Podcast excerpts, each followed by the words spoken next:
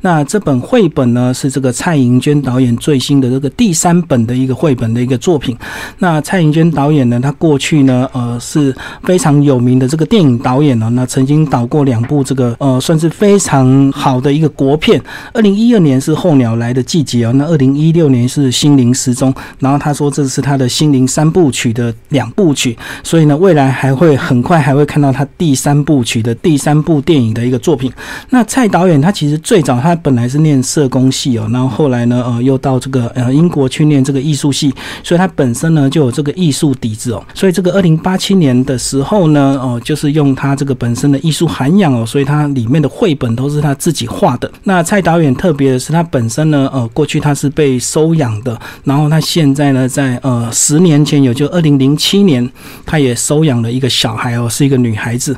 然后。某一天呢，在高速公路上，他说自己在里面有提到说，这个他突然想到，二零八七年，也就是这个八十年之后，他的小孩会怎么样？会不会还像他现在这个样子？所以里面呢，就透露了很多这个呃，身为养母对这个养女的一个关怀哦。然后呢，这个养母其实对生母又有一种呃非常微妙的情感。我们基于我们的理性，我们都会知道说呢，我们不应该切断这个养女跟原生家庭的关系。可是我们又很怕说他。他们在我们辛苦照顾一辈子之后呢，他们回到这个原生家庭，可能又有一些呃其他的影响，所以这个错综复杂的关系都在二零八七年的时候这本绘本里哦。所以，我们今天非常高兴邀请到蔡导演来到我们的节目现场，为我们介绍他这个第三本的一个绘本的作品。嗨，蔡导演好，金明你好，各位听众朋友大家好。那一开始一定要跟我们介绍一下，这个二零八七年这个出版一定是非常纠结，对不对？对，呃，其实当初决定要出版这本书时，我曾经一度考虑要用笔名，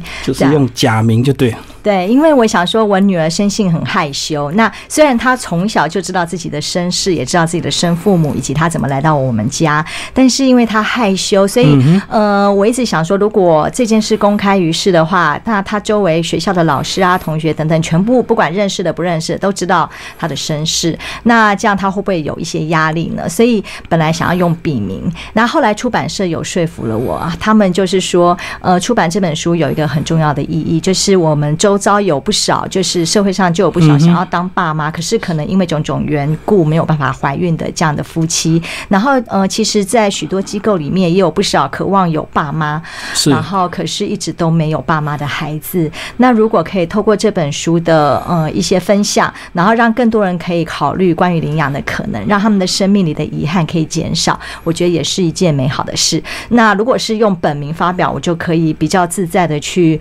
呃分享这部分的想。法可是用笔名的话，反而就变成绑手绑脚。那我觉得出版社建议很有道理，所以后来在跟先生和女儿讨论之后，才决定用本名发表这样子。所以这个就是牺牲自己一点点的隐私，可是却能够造就整个社会更大的一个讨论。因为如果说呃有想要收养小孩的人，这个看到蔡导演自己都这么做了，其他会更有信心跟勇气去做出这个呃收养的一个决定。这样子就是希望可以有抛砖引玉的功能啦，这样。但是这个十年算是蛮漫长的一个时间，对不对？然后这个呃，十年这样子过来，在二零零七年那时候，你写的这首算是一个新诗的一个作品。呀，那那时候你也写到说，这个本来要预计二十岁，等他二十岁的时候才公开，二十年后。对，因为我那时候写提早十年是没错，就是我那时候写的时候就想说啊，嗯，因为女儿生性害羞嘛，所以我想说，可能等她长大成人之后，那我这个作品才会公开。然后只是没有想到，就是刚好。嗯，这就是去年有遇到欣赏我作品的知音，然后促成了今年这本书的出版。那我觉得对我而言也是很感恩的事情，对，因为这本书的主题算是相当的小众，然后并不是一个那么热门的一个主题，对，所以嗯，我觉得出版这这本书，我觉得是一个缘分，然后我觉得也是一个很值得珍惜的机会。那我就常在这种就是分享这个新书的这样子的一个过程，去提到就是关于我跟女儿这十年来的互动。对，就是是，其实，呃，我这个绘本里面有提到，十年前我刚当上妈妈时，有许多的忐忑跟不安，嗯，还有忧虑。那我觉得，嗯，其实现在十年后的现在去回顾当时的许多焦虑和不安，其实有很多现在都烟消云散，不存在了。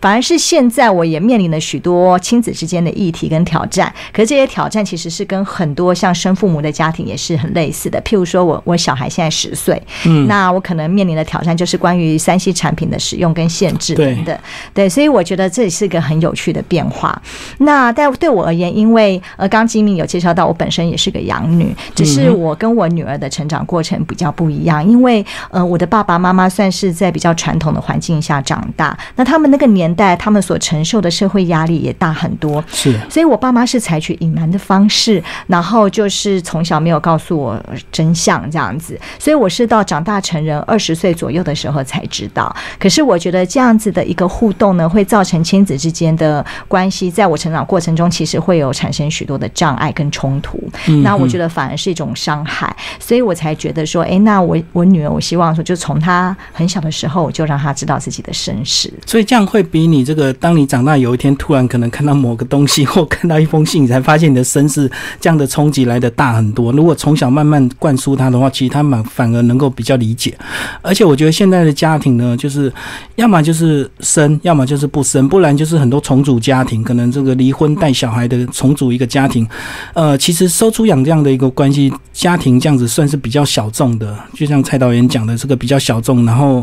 能够这样勇敢出版，算是不简单。但是我觉得。呃，出版社除了要说服你之外，还有这个，还有你老公你要说服，还有小孩你也要去沟通，还有这个小孩的父母亲的原生家庭你也要去沟通。其实要沟通的算是非常多，对不对？就是我觉得领养孩子呢，其实有蛮多的挑战。嗯，那嗯，我觉得就是像嗯，刚有提到说，关于亲子之间，如果没有让孩子从小知道身世的话，我觉得除了有可能的伤害，就是小孩子从外人口中知道自己身世，对，那冲击更大。对，这是一个伤害，呃，有可能的伤害。另外一种，我觉得其实有可能更普遍的，就是因为从小就隐瞒孩子，所以为了隐瞒这件事，可能必须不停的说谎，嗯，或是有产生许多冲突。譬如说，我记得我小的时候，像我国小的时候，因为我我算是独生女嘛，然后呃，每次我回家写完功课，然后做完我该做的事了，然后邻居小朋友在外面玩，哈，我们那是一个乡下的村子，然后外面是其实是一个很安全的地方，可是我妈就是不让我出去跟孩子们玩，然后我觉得很生气，就觉得为什么？我功课都写完了，那我妈就怎样都不让我出去，所以我一个人在家里很无聊，就隔着那个窗户看大家在玩。对，就是有很多类似这样的冲突。那小时候我都没有办法理解，一直到我后来知道身世之后，自己慢慢拼凑跟回想，我才我才慢慢体会到，说我妈妈跟我爸爸可能是怕我从邻居小朋友的口中知道我的身世。嗯，可是其实我觉得这反而会造成亲子之间很大的冲突。对，因为当我知道我不是我爸妈领养的时候，我还记得那时候我知道很震惊，可是我没有觉得，我不会对于我的生父母是谁以及我是怎么来的，我没有很好奇，我只是觉得很震惊。然后想说哦，因为我是在一个被责骂的状况之下知道的，就是我爸爸呃六十大寿，然后我吃饭的时候就是我爸妈一桌，然后我跟亲友一桌，然后我的干干姐姐就在吃饭时就责怪我说，因为那时候我跟我爸妈常吵架，就关系不好，我也很少回家，然后我干姐姐就责怪我说，呃，你不要因为你不是爸妈生的小孩，所以你就不孝顺他们，你要知道，你从你出生第一天，他们就把你抱回来，就是他们非常的疼爱你，什么什么，那我就被骂了一顿，然后我就很惊讶。我是这样才知道，因为以从来没怀疑过，所以其实我那时候其实比较震惊。所以我我自己去回顾这个过程，我会觉得，嗯，至少以我的经验来讲啊，就是父母如果有隐瞒孩子的身世，很辛苦。因为一方面除了隐瞒之外，我觉得一定不得已会有许多的机会，许多场合必须要说谎。说了一个谎，就要说更多的谎。然后除了说谎之外，还必须做很多的奇奇怪怪的孩子无法理解的事情，譬如说不让孩子接触谁。嗯嗯。对，因为可能会不小心透露这样。对，所以我觉得这其实反而是造成亲子之间呃关系恶化的一个一个很重要的因素，反而并不是血缘。因为其实就养父母的立场，有时候他们很辛苦的一点，就是他们也很怕养了一辈子，万一你回去接触原生家庭，或者是你等你长大独立了，你可能会去想要看看你的原生父母是谁，但是一旦接触之后，可能就有所谓的比较问题。比如说原生父母如果很有钱，哇，那养父母可能就很担心说，那小孩是不是就靠过去，然后从此就抛弃他们这段养育之恩这样子。所以我觉得养父母的心情是非常坎坷、非常辛苦的。对我也可以，就是说像我这个年纪，我也可以体会我爸妈那时候的担忧。那我觉得，呃，会有会有，就是养父母朋友，并不一定每一个人都一定会有这样的担忧。但是我相信，有这种担忧的朋友，有这样的心情，我觉得是非常自然的。然后也不用太责怪自己，因为我觉得，即使是生父母，有的时候爸爸妈妈彼此之间还会偶尔，有的人会吃醋，譬如说，到底孩子比较爱爸爸或比较爱妈妈。对。所以，即使生父母都会有时候会有这样的心情，那更何况是养父母跟生父母之间，有时候有这种微妙的吃醋，或者是这样子的心情，我觉得是很自然的。那呃，但是在我成长的过程，还有这一阵子，就是呃分享新书的过程，我觉得也很有趣。就是其实我觉得，不管养父母或者是生父母，他们跟子女的关系，其实最重要的关键，真的都不是跟血缘有关，而是跟亲子的互动。对对，所以其实。亲子互动好啊，那个我觉得不管是不是亲生的，其实他那个连接会一直强烈的存在。那像我之前，呃，就是也很幸运，就是在我的台北新书发表会的时候，有邀请到洪慈庸立伟来一起分享，因为他本身也是养女，那他也有提到，他是从小就知道自己的身世，然后养父母也会每年带他回去跟生父母碰面，然后嗯，就是要维系那样的感情，其实跟我现在的做法很像。那慈庸他就会提到说，其实他跟养父母的感情非常好，然后中间只有青春期的时候，有一段时间有点郁闷，不想跟生父母见面。还蛮特别，他不想去，然后反而是养父母一直劝他。对，那到了青春期结束之后，后来他又度过了自己的一些心结，然后现在也还是会跟生父母一家联系。我觉得他也是一个很特别的互动，所以我觉得其实呃，如果真的是要担忧因为血缘的关系的话，我觉得呃，真的可以不用那么样的紧张，因为如果因为血缘而产生亲子之间互动上的问题，我觉得那一定是本身亲子的互动的问题，而不是血缘。就像我跟我爸妈小时候。许多的冲突，其实是因为跟他，譬如说，对我有许多比较奇特的这个限制，然后造成亲子的冲突，而真的不是血缘的问题。因为他们可能也不知道怎么告诉你，所以用传统的这个隐瞒的方式，对他们来讲是最好的方法。这样子，不像现在我们可以用比较理性的，或者是其实呃，收出养机构他们本身也有提供一些教育咨询啊。如果你要去做这个动作的话，其实他们也可以帮你去做一些心理建设，或者是智商这样子。对，那不过这。这边我也想说，这是一个难得的机会，也想趁这个机会可以呼吁，就是说，嗯，我们一般的社会大众，如果周围有这种领养孩子的朋友的话，我觉得，嗯，因为像我看到我周围有一些领养孩子的朋友，包含我父母那一辈，跟我现在周围这一辈，有的时候他们不想讲出来，其实有有一些苦衷，包含包含我们社会上会有一些人，就是跟不认识的人知道说这个是领养，就会一直问说你为什么是领养？你不能生吗？好，然后就是跟不熟的，如果是很熟的朋友。在私下场合这样去关心人家，我觉得还 OK。可是有的人，我真的有现场看到，还有人嘲笑别，就是嘲笑一个爸爸，说是不是不是个男人，然后呃，这个生不出来这样。那我觉得其实对于许多，并不一定每一个，但是对于一些养父母而言啊，像这样子一个社会的压力，其实有时候会造成还蛮大的伤害。所以我也可以呃理解跟体会，说为什么有的养父母不愿意让人家知道。那其实对出养的父母亲，他们也有一些难以启口的事情，因为毕竟你要把你的小孩出养给别人，一定会有一些状况，所以呢，呃，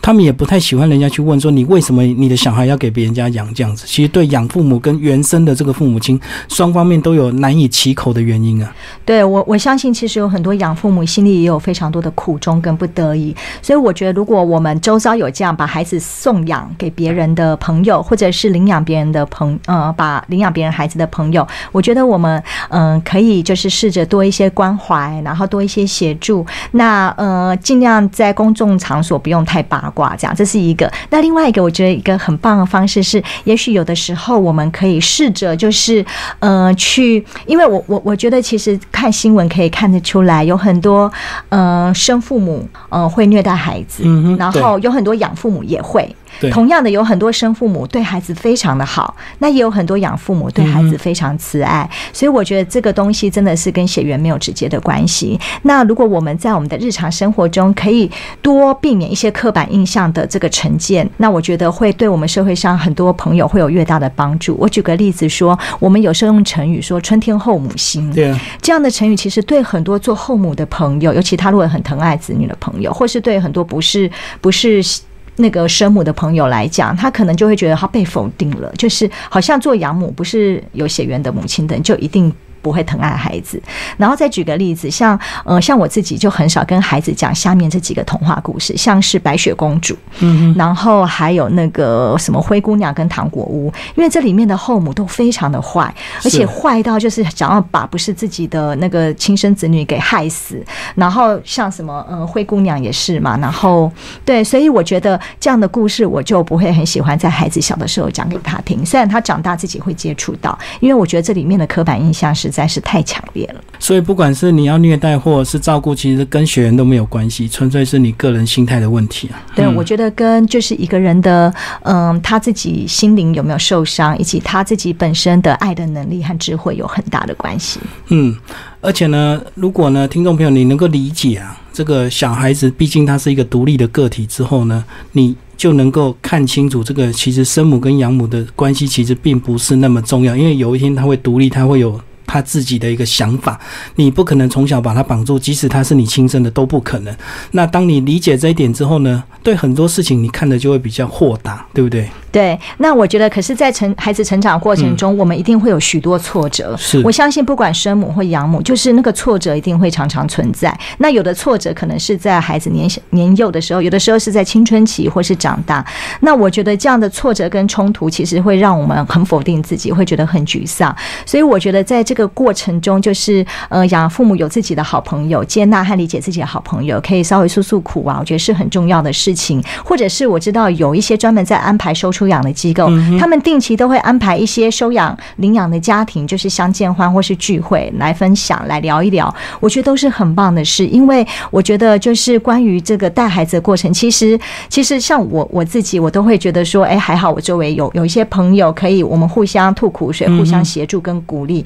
不然但我觉得那个带孩子的冲突跟挫折真的是还蛮巨大的。对，有时候真的不要一个人面对。其实社会上有很多这样的机构，就好像单亲也有单亲的一个联谊会哦。那如果你要戒烟，也会有一些戒烟团体来帮助你。那我觉得你在一开始收养的时候，一定会遇到一个一些问题，都是说。为什么要收养，对不对？一个人，或者是你们这样夫妻过得已经很好了，你们两个，呃，你的先生也是导演，你们已经算是一个成功人士了，为什么还要带一个小孩，然后让自己更这么累？这样一定常常遇到这个问题，对不对？呃，是还好，因为呃，我跟我先生，我们想要当爸妈也好一阵子了，然后嗯，周围其实也有一些朋友，就是也陆陆续续开始当爸妈。那只是说我跟我先生不知道为什么多年一直无法怀孕，看的医生也都很正常，他们说都没问题，但是就没有办法。生生育小孩，所以后来有这个机缘领养我孩子，我们其实还蛮开心的。其实真的，我本来出这本书也不是标榜我是一个模范妈妈，然后我也不是出版一个这种育儿指南。其实我本来就是跟大部分的妈妈一样，一个很普通的人，然后也是很疼爱小孩，然后可是也会跟小孩吵架。那我就是只是如实的分享这样的一个心情。那也希望说，哎，作为领养父母的朋友呢，看到我的例子会觉得不用太担心，就是像我这样子也还是可以做一个，就是。跟孩子互动，就是平常还不错的妈妈。那希望大家可以很放心的往前走。一开始很多担忧，可是当你真的做下去之后，才会发现其实很多问题，有些担忧是多的，那有些是没有想到的，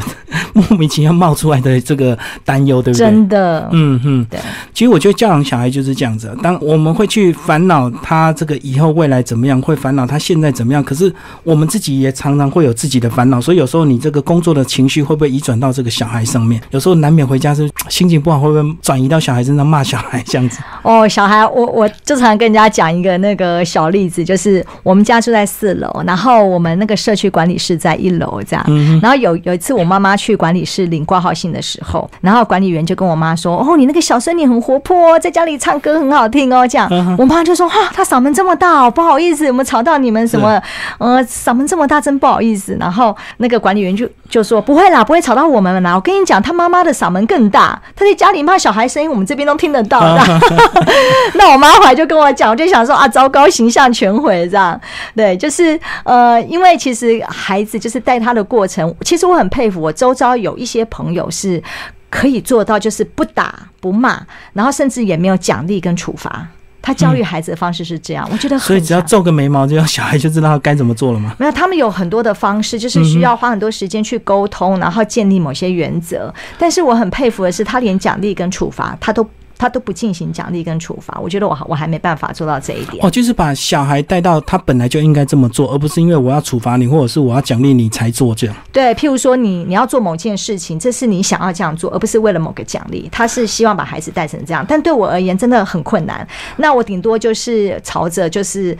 不打，然后骂的话呢，尽量减少，或者是是用一种可以理性沟通的方式，这样。但是我常会觉得做的还不够，对。但是对我而言，就是可能我真的是距离那个模范或是完美的部分还距离很大。但是就是尽量就是一直学习跟成长，然后去参考我周围我觉得做的很成功的父母的做法，大概是。我觉得这一切都需要时间的，因为其实小孩子真的很聪明，他超乎我们大人想象的聪明。那很多时候他不表达，只是他不想讲，或者是他讲了会。被骂。那其实很多事情他都默默观察在心里，所以有时候父母亲哦讲太多，不如你自己以身作则做给他看，他自然就会追随你的脚步去做这样子。对，我觉得身教真的比言教还要影响大很多。然后我自己呢，呃，因为你刚刚有提到就是工作很累，回到家的状况，有时候我回去真的很累，然后小孩调皮捣蛋时，我会有跟他说，我会跟他说，我今天因为回来很累了，然后我脾气并不好，嗯嗯，那我希望他怎样怎样这样子，我就会跟他沟通说，我现在脾气不好。好，而且我的容忍度比平常低很多，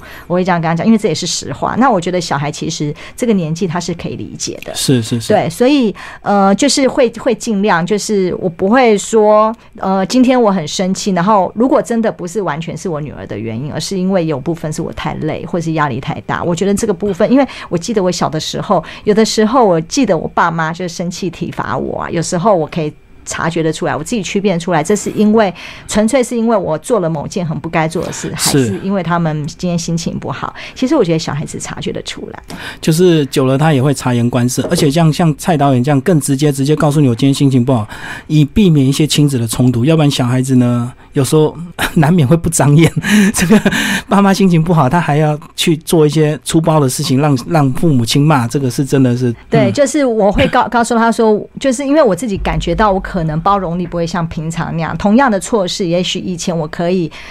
一直跟他沟通三遍五遍，也许今天我真的太累，我可能不会跟他沟通到五遍，我可能到三遍，我可能就要快要爆炸这样子。嗯，那我觉得我真的是一个在这部分我的那个能力还蛮有限的，但是我觉得就是经过长期的互动，我觉得孩子有的时候其实他是也是可以理解的。然后呃，如果我们吵完架，呃，我会尽量等到彼此情绪比较平和的时候，会跟他在私底下沟通，然后问他说他那时候感觉跟他的想法是什么，那我也会讲一讲我的感觉。跟想法，然后也会聊一聊，说以后要怎么样避免这样。不过，我觉得说出养小孩一定要有个观念，要先建立好，就是你千万不要因为这个老了以后没有依靠，想要养个小孩，让他以后来 来养你，这是不可能的事情。其实，我觉得真的是你去享受那个教养的过程，那你不要预期结果。对，其实我觉得不只是养父母，我觉得生父母也是这样。就是如果不管是生父母或养父母，如果有很强烈的，就是要孩子老了，就是我们老了之后，孩子要来照顾我们的话，其实对孩子而言会是一个很大的负担。嗯，那当然，我们我们就是可以，如果孩子在我们老的时候会常常来探望我们或照顾我们，这是一件很值得开心的事。但是我觉得，呃，不要讲他们的心意，以他们的能力，因为我们现在的孩子，我觉得年轻的处境其实是。很辛苦的，跟我们以前环境已经不一样了。对，现在年轻人其实我们聚会时常会提到我们的孩子的未来，就是当他们长大的时候，因为少子化的关系，还有台湾现在的这个状况，其实年轻人的薪水跟未来都是对很艰困。所以如果我们还期待说我们老的时候要孩子来照顾我们，其实我觉得孩子是很辛苦的，因为他们在他们二十岁跟三十岁的时候，他们所面临的环境、他们的薪水、他们的未来跟发展，其实他们要养活自己都是一个很大的挑战。是。是，以前我们只要很努力就赚得到钱，你可就可以过很好的生活。那现在他们即使很努力，还要有一些技巧，甚至还要有一些关系，他们才可以过比较好的生活。真的，因为努力的人其实很多低薪的人都很努力，可是为什么他这么低薪？对，而且就是以现在，譬如说以台北的房价来讲，一一般的上班族，你很努力的工作二十年，你可能都还买不起房子的。以现在来说，二十年前可能还有可能，现在几乎不太可能。所以今天，除非是父母有办法留给你。对，不然以年轻人来讲，做一般的上班族啊，就是嗯，就是你要很辛苦的工作个二十年，都不见得就是能够负担得起一个比较合适的房子，更何况养孩子。所以我觉得，真的教养小孩真的不能预期结果，但是你可以充分的去享受跟他相处的过程。尤其我相信，这个头十年是最甜蜜的，这个 最小带到现在是最甜蜜的，到了国中、高中可能就要真的伤脑筋了。对，就是现现在，我觉得孩子还愿意黏着我，觉得是个要好好把握跟珍惜的时光。我还有一个朋友跟我说，他的孩子啊，上了国中之后，就再也不肯跟他们出去度假，觉得无聊，觉得丢脸。觉得朋友会笑这样子，对对，所以我觉得哦，现在小孩愿意跟我去度假，跟我出去吃饭，会愿意黏着我，我真的谢天谢地。这样，我只是想说，这个好时光只剩下一两年，然后我会希望他永远都不要长大，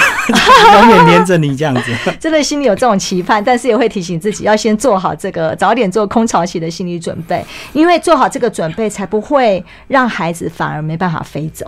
而且你知道吗？等你熬过这个国高中，等他青春期慢慢转正常之后，他上了大学，你又开始烦。恼他的交友关系啊，对对不对？对。然后是女孩子，你又怕那乱交男朋友，干嘛干嘛的哦，真的是我们的烦恼太多。这个蔡导演，如果你想想这个十年前，如果你没有做这样的一个决定，这十年用功在你的这个导演功课或者是编剧上，你是不是会在事业上更有成就？嗯，这个我真的也不晓得。不过我观察我周围的导演朋友，呃，我发现呢，就是女性导演，呃，如果可以一直就是有旺盛的创作力，作品就是每年一直不停的拍的导演朋友，大部分呃女导演，大部分都是没有小孩的。对，就是以专注。我觉得以男性导演来讲，男导演跟女导演，我自己觉得在台湾有一个很大不同，就是男导演有小孩跟没小孩啊，在创作的速度跟创作力上不会有太大的改变，因为男导演他就算当了爸爸，他的孩子可能基本上就是还是太太会全力照顾。对，可是我觉得台湾的女导演基本上当了妈妈之后，大部分女导演在可能十年、十五年之间都很难能够。呃，像以前那样的常常在创作作品，然后很多导演朋友，我周围有一些当妈妈的导演朋友，在孩子年纪小的时候，他可能也许长达十年到十几年时间没有拍片，或者是只能拍，就他有拍，就是拍短短的那种，只要拍个两三天的广告片就好，像电影长片几乎就整个停顿。对，我知道蔡导演两部的电影作品都几乎花四年的时间才能够从编剧到拍摄完成这样子。对，就是对我而言，就是因为同时要兼顾带孩子，然后还有就是拍片这个东西，对我。研究非常困难，那我比较幸运是家里还有长辈，有老人家一起帮忙，所以像我拍片期不在家的时候，嗯，我都常跟人家开玩笑说，我小孩那几个月是隔代教养这样。啊，是是，对，然后就是拍片期跟宣传期，所以我觉得，嗯，就是我在考虑很多事情的时候，我都会，譬如说，我会尽量把晚上，就周一到周五的晚上跟假日尽量留给小孩。嗯，那嗯，拍片我也不会很密集，就是要接非常的多，其实跟这个也有很。大的关系，因为台湾的拍片环境就是一定要密集一两个月把它拍完，因为为了省成本啊什么的，所以这个你过去这两部电影都没有这样的一个状况吗？就是嗯，那因为因为我筹备，因为这个我的片子比较它的题材就是比较人文关怀，然后也不是那么商业性，所以它其实整个筹备比较花时间，筹资要花很多时间。嗯，对，所以我才从写剧本、做填调到同时筹资什么，大概就要两三年的时间。嗯，那拍片本身拍摄期，因为拍摄期的呃资金就是每天都烧非常多钱，所以其实我们拍片期不会太长，大概一个月、两个月，没有拍过两个月啊，大概就是一个月左右。所以这前面已经做好很充分的规划，所以拍片就会比较快、比较顺利。这样对，台湾大部分的电影剧组都不会拍太久，那经费比较少，可能二十天呐、三十天就拍完。那有的最多可能就是拍个一个半月、两个月。那当然比较少见那种非常大，就是大规模的电影，像是魏德胜导演拍的电影，才有可能拍到十个月，类似这么久的时间。嗯，不过相信这个虽然这个作品的数量会变少，因为时间被切割了哈，但是我相信这个作品的深度跟感受是完全不一样。我觉得我们人呐，活到现在最强烈就是需要建立所谓的同理心啊，因为如果你不是真的亲自带过小孩，你很难去体会当妈妈的一个感受。然后会真的很不一样。那我自己觉得，其实是对我而言，这是很值得的事情。虽然我没有办法像没有小孩子的状况那样，就是全力的冲刺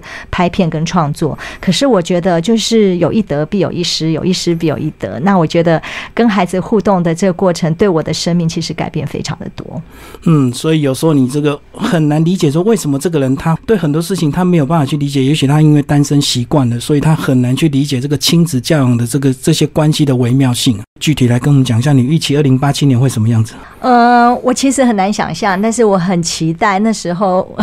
地球暖化状况会改善很多，这样。然后我孩子所生活的社会呢，是一个比较没那么艰困的社会，就是不管是嗯他们。嗯，不管是房价或者是他们的薪资，然后呃整个环境，我自己很期待那时候状况会好很多。他那时候八十岁，是八十，然后你会预期他儿孙满堂吗？还是他自己一个人过得好就好。我自己也很难想象，但是在我想象中，我在想，哎，如果他有小孩的话呢？我希望他跟孩子的关系是很好的，是很快乐的。然后他跟他的另一半关系也是很好的。然后老年的生活也是很满足、很幸福的。这是我自己的期待啦。对，其实里面也有点到蛮多的担忧啦，就是说，嗯，很怕他太过于热爱生命，结果造成他老了一贫如洗这样子。对，就是我很希望他能够也是关心弱势，然后帮助别人。但因为也也有一些人就是帮助过头了，就也。就是说，也不能说他帮助过头，他可能就是他他自己过得很节俭或很贫困，但是他可能存下了几百万，全部都拿去帮助别人。我觉得他是具有很伟大的情操。那我只是想说，可是他过得又那么样的艰困，我会觉得，如果我女儿变成这样的生活的环境，我会很舍不得。所以就是一种矛盾的心情。我希望他也愿意去帮助别人，然后也让自己过得好。对啊，其实就像社会新闻有很多这个农民伯伯，他存了一辈子的积蓄就捐出去，结果捐出去，等他自己生病的时候才发现他没有钱看医生这样子。他们真的是很伟大的人，我真的觉得很伟大。嗯，然后里面其实又点到这个，你养母身为一个养母，跟这个呃预期她跟这个生母的一些关系，理论上我们应该是鼓励他跟原生家庭还要还是要有一些互动，但是又怕互动太多了之后，可能又影响到自己这样子。对，就是我觉得就就像我讲的，我觉得嗯不。不管是生父母或养父母啊，其实呃有时候会有一些各式各样微妙的心情。是啊，对，所以呃，我觉得在我女儿年纪还小的时候，那时候我会有许多担忧，譬如说担忧说，哎，她是不是将来会不会呃跟生父母的感情比较好，类似这种东西。那嗯，我觉得像这样的担忧啊，其实是很自然的。但是不管这个担忧是什么，我觉得呃去接受它跟去去面对它很重要，而不是让这个担忧就是去。呃，关键性的决定了我们的行为，所以其实我们每年都会带孩子跟他的生父母团聚，就是呃生父母的家庭整个团聚，然后其实也也就是会努力去保持，就是我们双方的比较比较好的这样的一个互动跟关系，因为我觉得这个对孩子来讲是很幸福的事。如果他感觉到他的生父母爱他的生父母跟爱他的养父母彼此之间关系非常的不好，我觉得对孩子而言反而是一个伤害。所以我觉得，嗯，去维持这样的。关系是一个很大的挑战跟智慧，但我觉得啊，其实经过这十年，我自己感觉，其实孩子跟我们的关系，就是呃，我们的真心付出，其实是这是对于孩子最关键性的影响。对，就是亲子关系跟这个是呃是最大的影响。那就像我刚刚讲到说，像洪子用立伟，很很奇妙的是，他的养父母也是每年都会带他去跟生父母团聚，跟就是他们都就是要保持都有这样一个很好的关系。可是慈用自己在中学的时候有一段时间有点钻牛角尖，他就会觉得说啊，他对生父母会觉得说，为什么你当初不要我这样子？那所以他那时候不想去见生父母，可是养父母还是会劝他，觉得要去见一见这样。那当然等到他成人，长大成人之后，他的心境转变，所以又不同了，就比较没有那样子的一个想法。所以我觉得，其实，在孩子心境转变的时候，我们最重要就是陪伴他，然后去同理他。我觉得，其实孩子慢慢大了，他就会用一个很成熟而有智慧的方式来。处理我们彼此之间的互动。其实这个养父母跟生父母的关系，有时候就好像这个夫妻离婚一样。假如夫妻离婚，他关系不好的话，有些比较会取巧的小孩子哦，他可能就是会两头都会去讨好处，然后两头都骗。比如说，他就说：“哎呀，这个爸爸那边都对我不好。”然后妈妈就给他钱，然后到妈妈这边又讲爸爸对他不好，所以反而会无形中去宠坏这个小孩子，对不对？对，有有的时候会有，呃，有有的时候会有这样子的状况。那其实我自己会体会，就是其实在这十年中，我可以感觉到，像我爸爸妈妈有的时候，阿公阿妈也会争宠哦，对小孙女，然后或者是阿妈也会跟，譬如跟我争宠，就是说，哎，小孙女比较爱谁？是。所以我觉得，像我们做养父母的，担心孩子会不会比较爱那个生父母，其实我觉得这是一个很自然的担忧。但是我觉得也可以不用太过呃把它放大，因为我觉得就是即使是父母之间有时候也会争宠，小孩比较爱谁？是是。对，所以我觉得有这个担忧是很自然的人性。那我们嗯，我觉得我们还是可以好好的去去处理这个议题。那我觉得呃，最重要是，我觉得如果是从孩子的出发点为了他着想，我们如何去处理我们跟生父母的关系，然后跟我们养父母我们彼此之间的关系，是一个很大的智慧。所以我也不会说一定要勉强孩子。跟生父母保持很好关系，因为如果有一部分的生父母的状况是他，譬如说是因为家暴、虐待儿童，是啊，然后或甚甚至有性侵孩子的，嗯，像这样的状况，其实我就不会觉得哦，养父母一定要让孩子去感谢他的生父母，要定期的探望生父母，长大后要干嘛？我觉得这反而并不必要，所以我会觉得说，其实孩子要不要孝顺父母这件事，是根本不用去特别去勉强他们的，因为孩子跟父母的关系好，他长大之后。就会好好的关心父母。对，我觉得。总结一句，还是说把小孩当做一个独立的个体，在我们有能力的时候，我们尽力去照顾他。那当他二十岁、三十岁，他真正完全独立之后，其实他如果真的愿意回归到原生的家庭，那也是他的选择。其实我们只能够去祝福他，也不能够去说怪他，说你为什么当 没有这个报答我的养育之恩这样子。是，而且我也不会觉得有所谓的什么回归原生家庭，因为孩子大了，他自己会有自己的家庭，不管他是单身或是结婚，所以呃，我不会觉得有特别所谓的回归。归哈，就是譬如说，他有没有很常去探望他的生父母，以及他有没有常常探望我们？他跟我们以及跟生父母的关系，其实我没有特别觉得所谓回归。也许对有的人来讲，他会很在意所谓的认祖归宗，就是他要不要改姓名。对，那对我而言，我没有觉得改姓名是一件很重要的事情，因为嗯，就是我会觉得，如果有孩子想要改掉他的姓。他应该会有一些他的想法，他去了解他的想法跟他的那个心情是反而是最重要的。因为甚至于啊，就是有孩子是，譬如说生父母好，孩子想改姓是因为他想从母姓，因为他是一个他觉得要男女平等的一个这样的想法。所以我觉得，如果关于认祖归宗这个想法是跟姓有关，就是我觉得这些都可以去一个一个去了解。但是我不会觉得说所谓的孩子长大了就是回归原来的家庭，因为他长大他会有他自己的家庭，这个。家庭其实是单身，也是他自己的家庭。那他其实长大就是独立的个体，他不隶属于生父母，也不隶属于养父母。那至于他跟生父母的关系，以及跟养父母的关系，真的就是完全就是看生父母和养父母怎么跟他互动。如果生父母，我刚刚讲生父母是家暴、性侵、虐待，他跟生父母关系本来就。不可能好，是也不需要去勉强。我觉得这是很很不适合的。可是如果生父母对他好，他本来就有可能对生父母好，甚至于不要说生父母了，像我觉得有一些亲友，就是他可能并不是并不是生父母，而是呃，他可能是姑姑或是阿姨，可是照顾这孩子照顾了非常多年，孩子跟他。感情很好，是是，他就会常常这样。像我妈妈，呃，我有个表妹就在我家住了很多年，嗯，那她叫我妈妈叫阿姨，可是她跟我妈妈关系就非常的好，对，所以我觉得其实最重要，呃，人跟人之间的关系最重要就是那个互动。对啊，所以在教养跟养育的过程，其实自己该做的事还是要做。因为我觉得很多养父母或生父母，就是把他完全的心力都投注在小孩身上，所以小孩如果一偏差或者是一反叛，他就会呃受到非常强烈的打击跟挫折，也会很沮丧。对，然后结果反而失去他自己本来该有的一个事业或者是工作这样。所以最后蔡导演聊聊你的下一步好不好？好啊，呃，其实我我我自己的绘本作品，目前这三本大概暂时告一段落，因为呃。画这些作品其实还蛮花时间，那我很难同时又带小孩又拍电影，然后又画图，还有写剧本啊。对，就比较困难。那我接下来可能就是，我现在就在专心筹备我的第三部电影《心灵三部曲》最后一部。呃，就这还还还在构思跟做做功课当中。不过，因为这次的题材比较关心一些社会议题，就是关于安置机构里的孩子。嗯，对，那它其实也是另外一个不同的一个亲情的题材。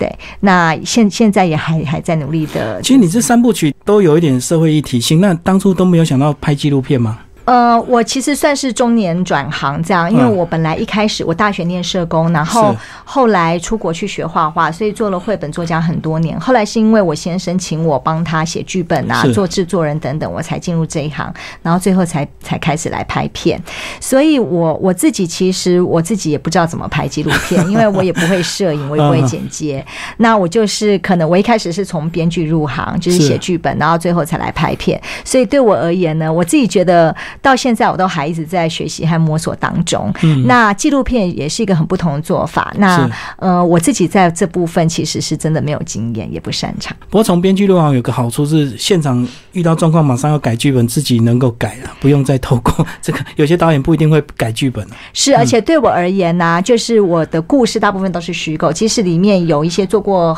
真实的填调，我都会改编，是因为我觉得呃，虚构的故事啊，就是不管讲什么议题，比较不用有压力。如果今天我说这是一个真人真事改编的故事，或是一个纪录片，那如果我呈现到某一个人比较负面或阴暗的一面时，有些人会受伤。对，可是如果我要探讨某个议题，我不可能每一个人里面都是一个圣人或者是伟人。对对，里面一定会有某某些人有很不错部分，可能也会有让人家觉得阴暗或者是不好的一面，所以我觉得。作为一个虚构的故事，对我而言，要去聊那个议题，反而是更自在的，然后是可以充分的去展现某个我想比较没有压力。那这样子呢？呃，如果再抓四年后的话，就是到二零二零年才会有第三部的一个作品。二零二零或二零二一吧。是啊，是的。今天非常高兴邀请到蔡颖坚导演为大家介绍二零八七年的时候。那听众朋友如果有兴趣的话，这个联经出版哦，呃，有兴趣的话可以找来阅读。呃，分长非常的温暖的一本这个绘本的一本书啊。谢谢蔡导演。谢谢金明，谢谢大家。